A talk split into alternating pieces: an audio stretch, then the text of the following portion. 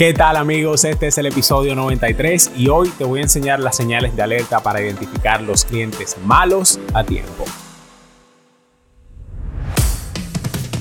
Bienvenidos a República Fotográfica, mi nombre es Edil Méndez, soy fotógrafo y en cada ocasión te traigo un tema interesante o un mensaje inspirador para ayudarte a iluminar tu creativo interno. Gracias por estar conmigo hoy, empecemos.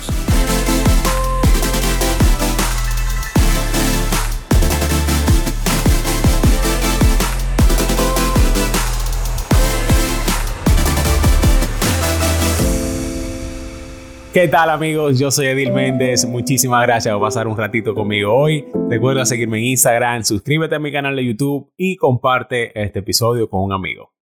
Cuando la gente habla de iniciar un negocio, tienden a enfocarse como en las cosas buenas, en las cosas chulas, pero todos sabemos que administrar un negocio no es solamente eso.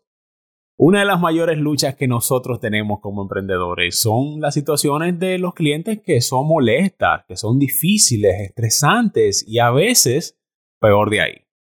Todo eso, para bien o para mal, es normal y te va a pasar en algún momento, así que vete preparando.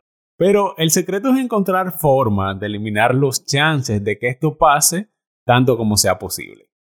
Ok, Edil, ¿Cuáles son los signos, las banderas rojas de advertencia que me dan los clientes antes o durante el trabajo? ¿Qué yo tengo que tener pendiente?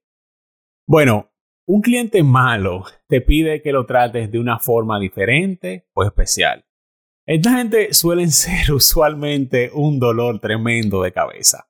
Esto puede ser pedir condiciones de pago especiales, querer regatear los precios, hacer demandas que van muchísimo más allá del alcance del trabajo. Un cliente nuevo que acaba de llegar y que ya está haciendo ese tipo de requerimientos, ya está pidiendo ese tipo de trato especial, sin ni siquiera haber hecho un esfuerzo por crear una relación sólida contigo antes, no vale la pena, porque ese cliente va a requerir muchísimo trabajo y muchísimo esfuerzo adicional tuyo.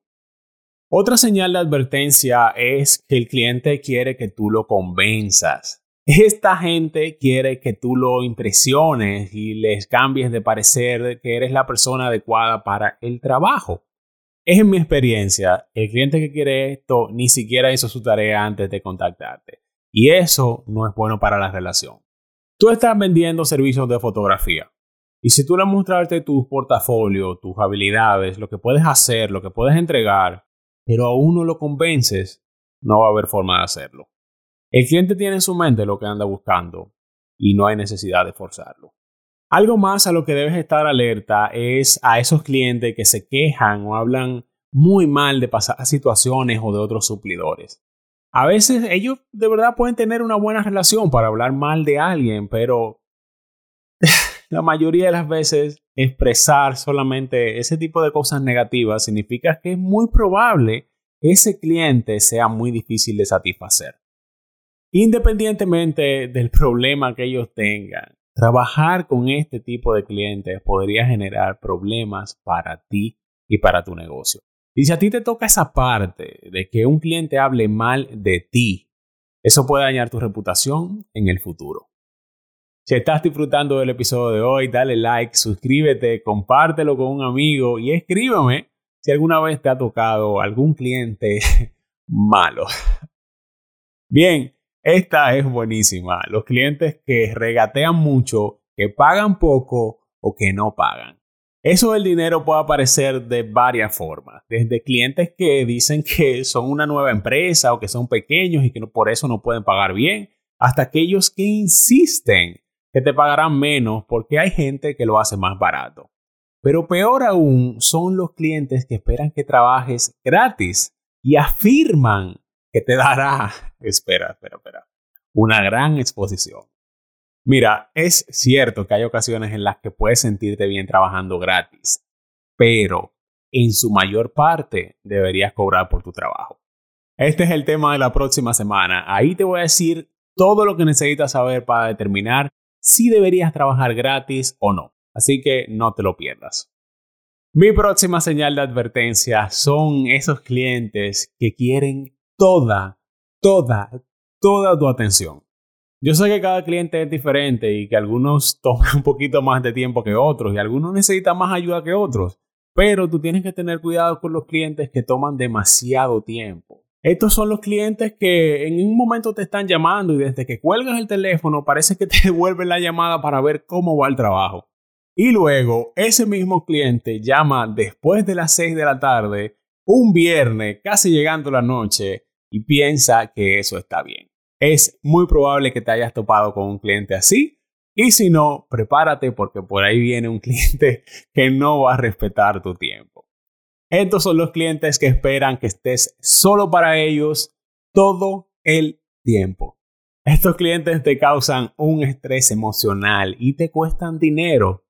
Créeme, tú no los necesitas. Otra señal roja son esos clientes que toman todo demasiado personal. Oye, una de mis cosas favoritas de trabajar con la gente es construir una relación personal con ellos, pero a veces esa relación personal va demasiado lejos. Si ese cliente es abusivo o te amenaza o te avergüenza, eso es una historia de horror, eso no va a ningún lado bueno, ese cliente no va a cambiar y nadie merece ser tratado así. Incluso si por alguna razón te cae bien ese cliente, sigues estando en una zona de peligro y necesitas encontrar la manera de tener límites más firmes. Porque una relación profesional que se vuelve demasiado personal siempre es un problema cuando las cosas se ponen difíciles por lo que vale la pena agregarle un poquito más de esfuerzo para corregirlo mientras puedes. Cada cliente es diferente, pero yo quiero que tú consideres estas señales de advertencia como un punto de partida. Yo te aseguro 100% que te irá mejor al identificar clientes malos y encontrar tu cliente ideal. No olvides que puedes ayudar a un amigo mandándole el link republicafotográfica.com el enlace desde YouTube, desde Spotify, desde Apple Podcast también. Sígueme en Instagram, suscríbete a mi canal de YouTube y activa las notificaciones. Amigos, muchísimas gracias por estar un rato conmigo hoy. Nos vemos la próxima semana, así que ya sabes qué hacer. Imagina, planifica y crea.